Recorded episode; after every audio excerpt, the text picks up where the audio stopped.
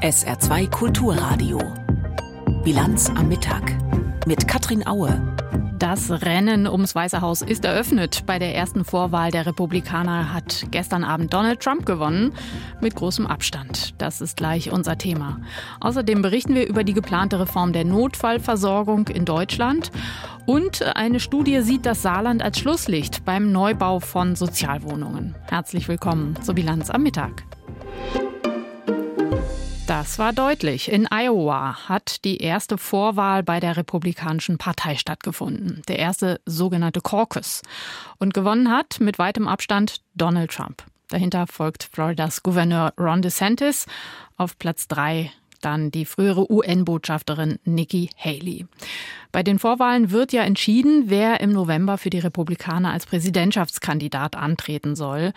Mit der Abstimmung in Iowa ist das Wahljahr in den USA also offiziell eingeläutet. Sebastian Hesse. I pledge allegiance to the flag of the United States of America. Wie in allen der knapp 1700 Caucus-Treffpunkte in Iowa beginnt die Abstimmung auch in der New Hope Church in Urbandale mit dem Fahneneid. My name is Jennifer Turner and I've been appointed by the Polk County Central Committee as temporary caucus chair. Der jeweilige Ablauf der Abstimmung wird vom sogenannten Caucus Captain bestimmt. In der New Hope Church ist das Jennifer Turner. Auch sie hat sich in den vergangenen Tagen um die Wahlbeteiligung gesorgt, angesichts der eisigen Temperaturen. Doch am Wahlabend war es dann etwas milder und es fiel auch kein Schnee mehr. This is easy compared to what we had last week, right? Not without snow. Yeah, yeah. So it's cold, but das sei doch schon viel besser als noch vor ein paar Tagen, als ein ungewöhnlich heftiger Schneesturm den Wahlkampf zum Stillstand brachte. Jennifer schmunzelt, die meisten Teilnehmer, wie hier David, hätten es ja nicht weit bis zu dem Gotteshaus. Oh yeah, two blocks away. Yeah, they have it broke down where you usually don't have to go very far. Für ihn seien es nur zwei Blocks gewesen, sagt David. Das ist der Charme des Iowa Caucus. Man trifft sich zeitgleich um 19 Uhr in allen beteiligten Gemeindezentren oder Schulturnhallen um die Ecke in der Nachbarschaft. In the past, I don't remember this many good choices. And a lot of times in the past there hasn't been this many choices. Es hat nicht immer so gute Kandidaten gegeben, findet David, der sich zu Caucus-Beginn noch nicht entschieden hatte und noch einmal die Argumente der sogenannten Caucus Captains hören wollte. So nennen sich diejenigen, die bei den Caucussen für einen der Kandidaten eine Art stellvertretende Wahlkampfrede halten. Heather ist Caucus Captain für Donald Trump. I will speak for him in my caucus. I will read a letter that he has wrote for each caucus and I will speak and then I will be his head at that caucus. Sie werde für Trump sprechen, kurz vor dem Urnengang, in dem sie einen Brief des Ex-Präsidenten vorliest. Für Heather ist Trump klar der überzeugendste Kandidat. Because I believe Trump is strong enough leader to correct what's going wrong. Allein Trump sei die starke Führungspersönlichkeit, die weltweit korrigieren könne, was derzeit schief läuft in der Ukraine, in Israel. Eine Unbekannte bei diesem Caucus waren die vielen Jungwähler, die zum ersten Mal bei der Vorwahl abstimmen durften. Das wurde im Vorfeld als Vorteil der Jüngeren, Haley oder DeSantis, gesehen. Aber Erstwählerin Lauren stimmte bei ihrem Caucus-Debüt ganz im Landestrend für Trump. I don't think there's an area in life that you could say has improved under this current administration. So I think it's fired up a lot of people my age who especially Es gibt doch keinen Bereich des Lebens, wo sich unter Joe Biden etwas verbessert hat, sagt sie. Speziell für junge Leute. Studiengebühren, Eigenheime, alles unbezahlbar. In der New Hope Church in Urbandale wurde am Ende anders abgestimmt als im Landesschnitt. Die Wählergunst verteilte sich fast gleichmäßig auf DeSantis, Trump und Haley, wobei der Gouverneur von Florida knapp den Sieg davon trug. Im gesamten Staat Iowa allerdings hat, wie gesagt, Donald Trump klar die Nase vorn gehabt. Bei den Demokraten gilt das Rennen um die Präsidentschaftskandidatur währenddessen als ziemlich ausgemachte Sache. Joe Biden will nochmal antreten und ernsthafte Konkurrenz in seiner Partei hat der 81-Jährige nicht. In den Schweizer Bergen findet ab heute das 54. Weltwirtschaftsforum statt. Das fast sagenumwobene Treffen von globalen Wirtschaftsführern und internationaler Politik. In den vergangenen Jahren hatte die Konferenz etwas an Relevanz verloren. Immer weniger wichtige Köpfe kamen in den Skiort Davos, aber dieses Jahr stehen wieder mehr prominente Namen auf der Teilnehmerliste. Thema des Treffens dieses Jahr Vertrauen wieder aufbauen. Vor der Sendung habe ich mit unserem Korrespondenten vor Ort Jan Palukat gesprochen. Herr Palukat, es heißt ja immer, je größer die Krisen, desto größer der Gesprächsbedarf. Ist das spürbar dieses Jahr in Davos?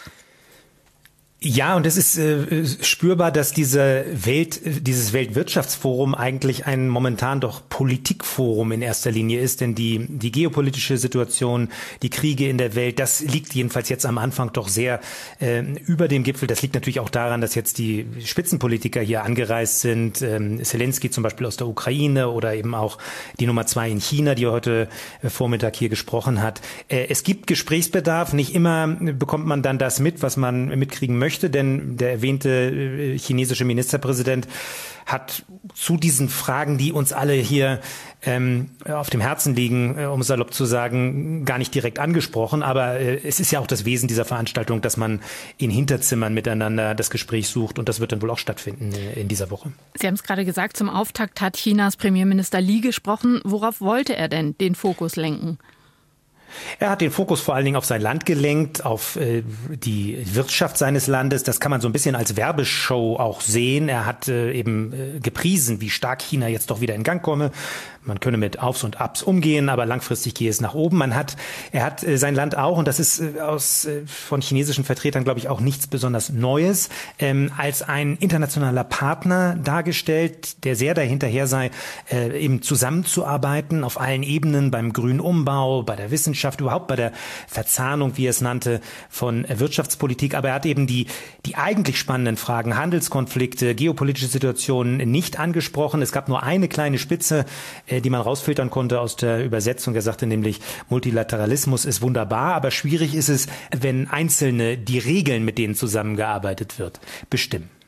Heute Nachmittag ist dann der ukrainische Präsident Zelensky dran mit Reden. Diesmal ist er sogar persönlich angereist. Kann man das so verstehen, dass er den kriegsmüden Westen noch mal aufrütteln will, nicht nachzulassen bei der Militärhilfe für die Ukraine?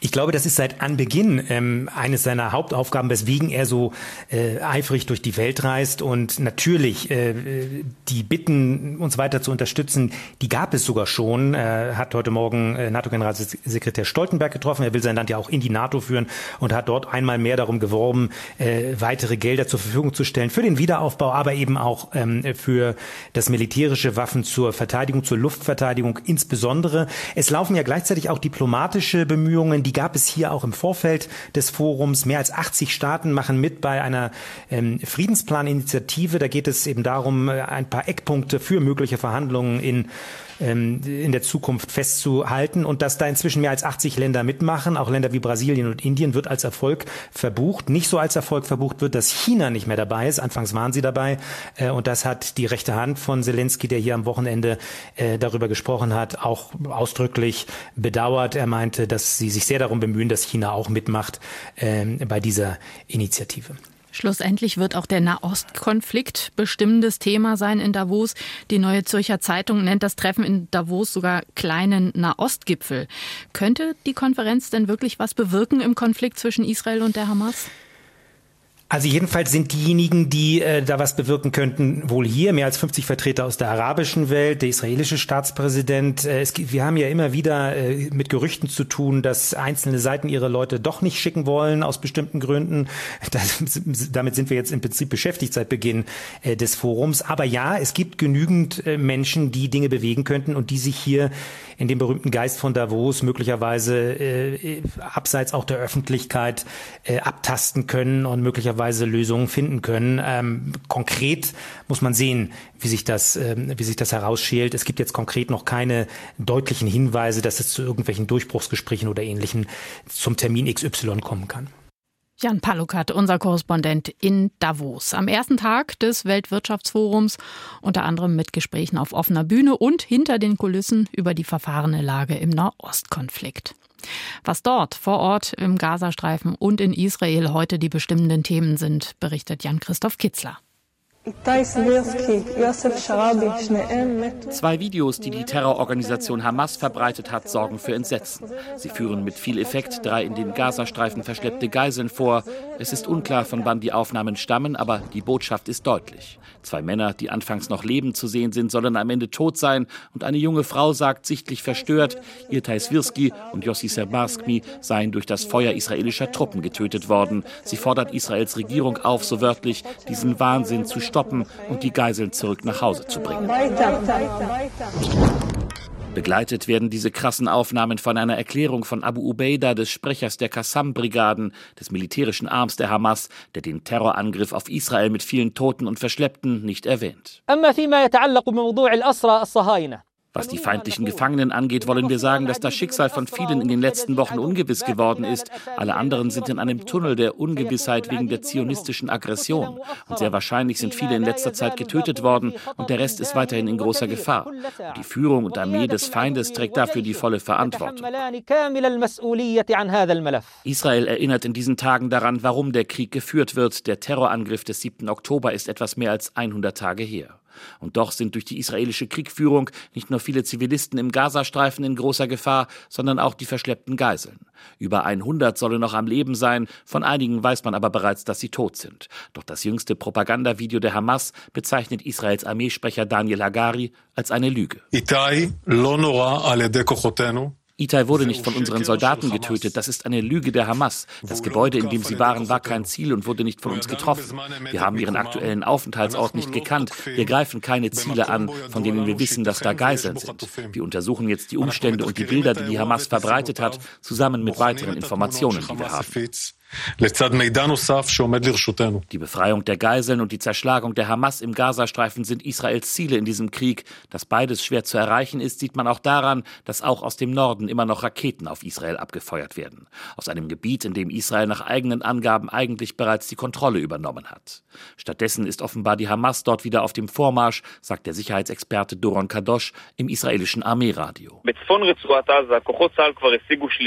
Im Norden des Gazastreifens haben die Truppen der israelischen Armee bereits die Kontrolle gewonnen, Gebiete erobert und sind von dort wieder abgezogen.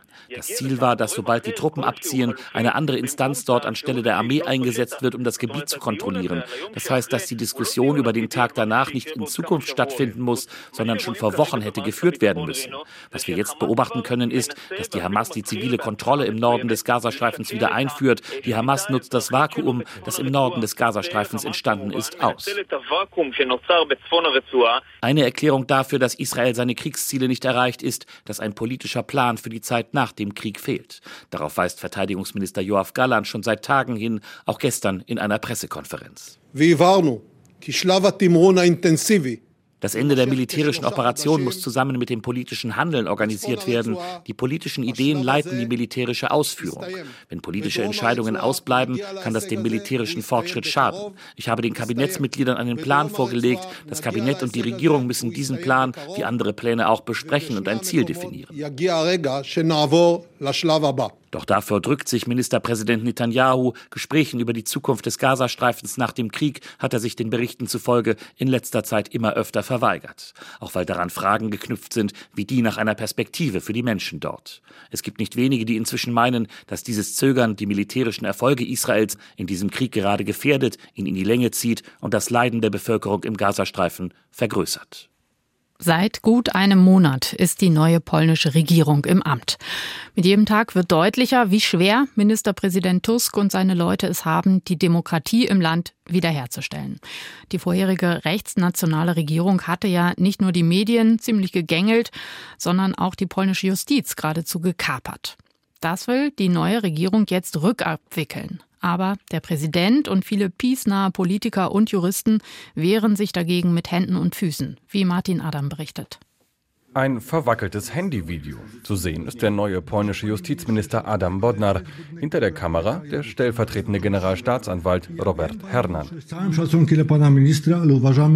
Mit allem Respekt vor Ihnen, Herr Minister. Wir sind der Meinung, Ihr Handeln ist rechtswidrig und wir informieren Sie, Herr Minister, dass wir entsprechende Schritte unternehmen werden.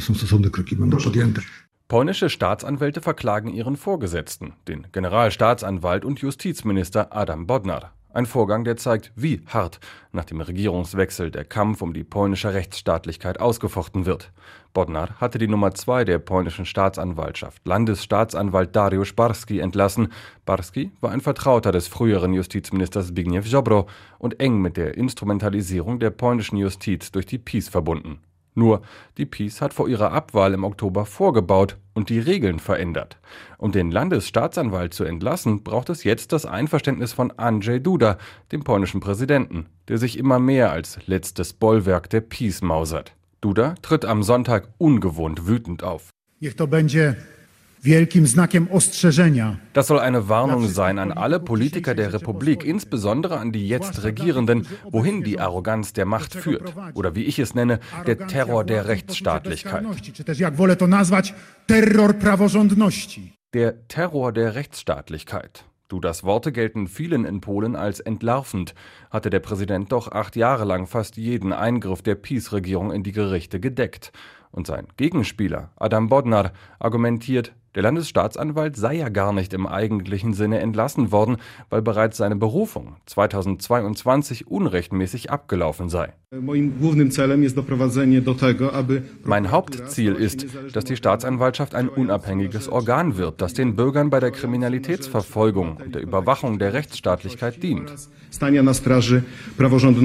Erklärt Bodnar am Montag. Der von ihm eingesetzte neue Landesstaatsanwalt werde die Funktion nur vorübergehend haben, bis in einem offenen Wettbewerb ein Nachfolger gefunden wurde.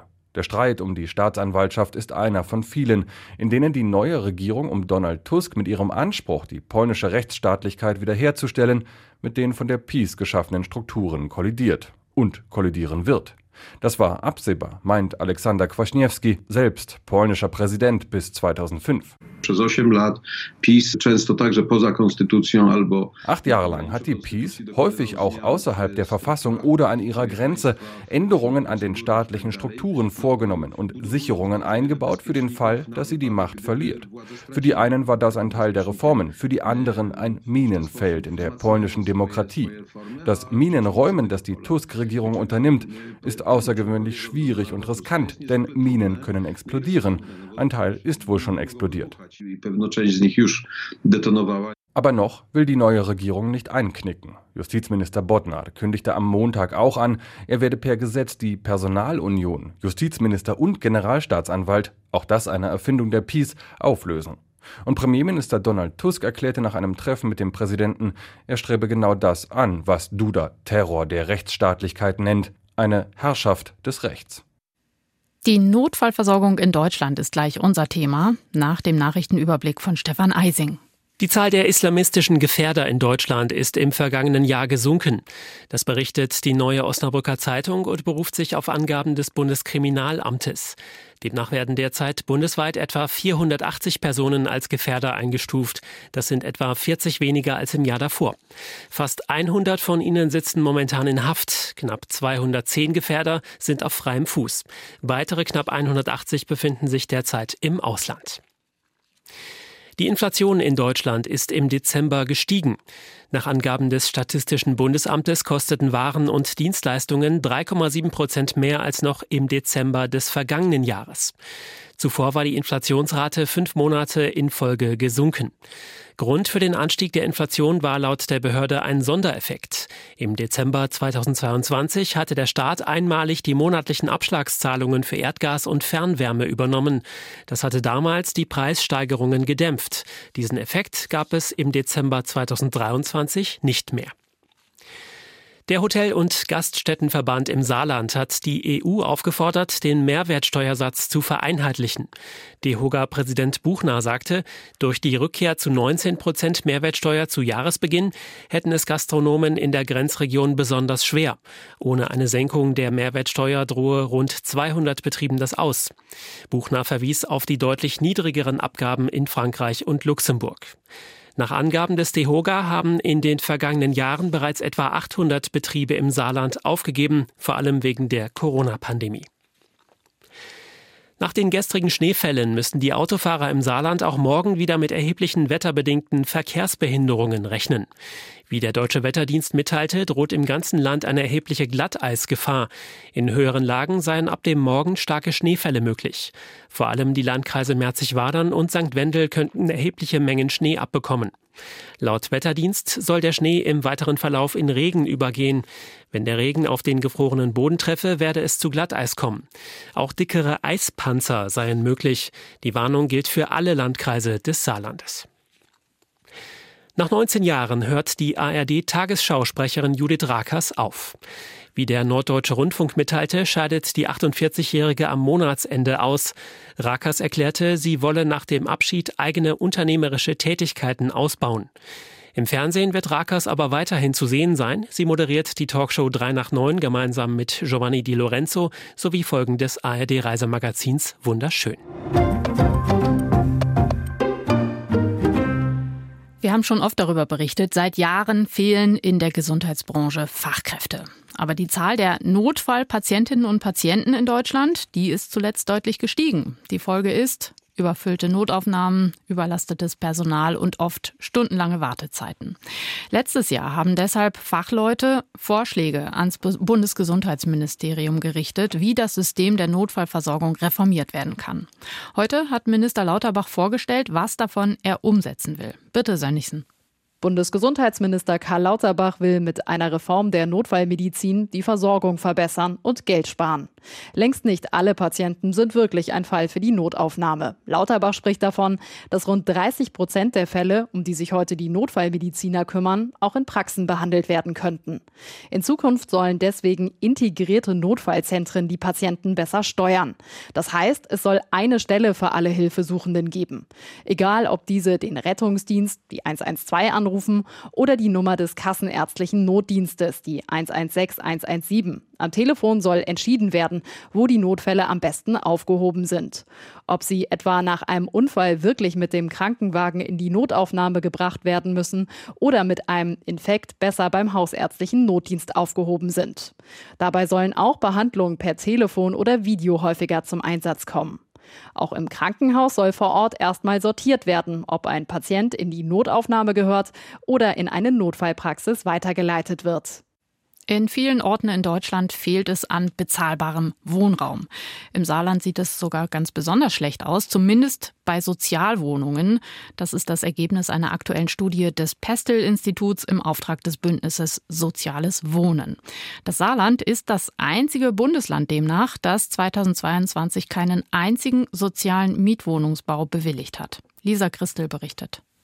Sie sind rar, die Sozialwohnungen im Saarland. Von deutschlandweit über eine Million gibt es im Saarland nur insgesamt 760. Über die Hälfte davon auf der Vollster Höhe in Saarbrücken. Lena Seifried bewohnt eine davon. Die gebürtige Saarländerin ist auf ihren Rollstuhl angewiesen. Sie bezieht Bürgergeld und weiß, wie schwierig es ist, eine passende und bezahlbare Wohnung zu finden. Es gibt zu wenig barrierefreie Wohnungen. Das ist einfach eine Tatsache und viele Gebäude, in denen dann zwei oder drei Stufen sind oder ähm, die mit den Aufzügen beispielsweise im Königsbruch auf der halben Etage halten, das ist für Rollstuhlfahrer mehr als ungeeignet. In den 1960er Jahren als Großwohnsiedlung gebaut, stand die Volsterhöhe oftmals in der Kritik. Seit einigen Jahren wird die Siedlung von der Immobiliengruppe Saarbrücken generalsaniert.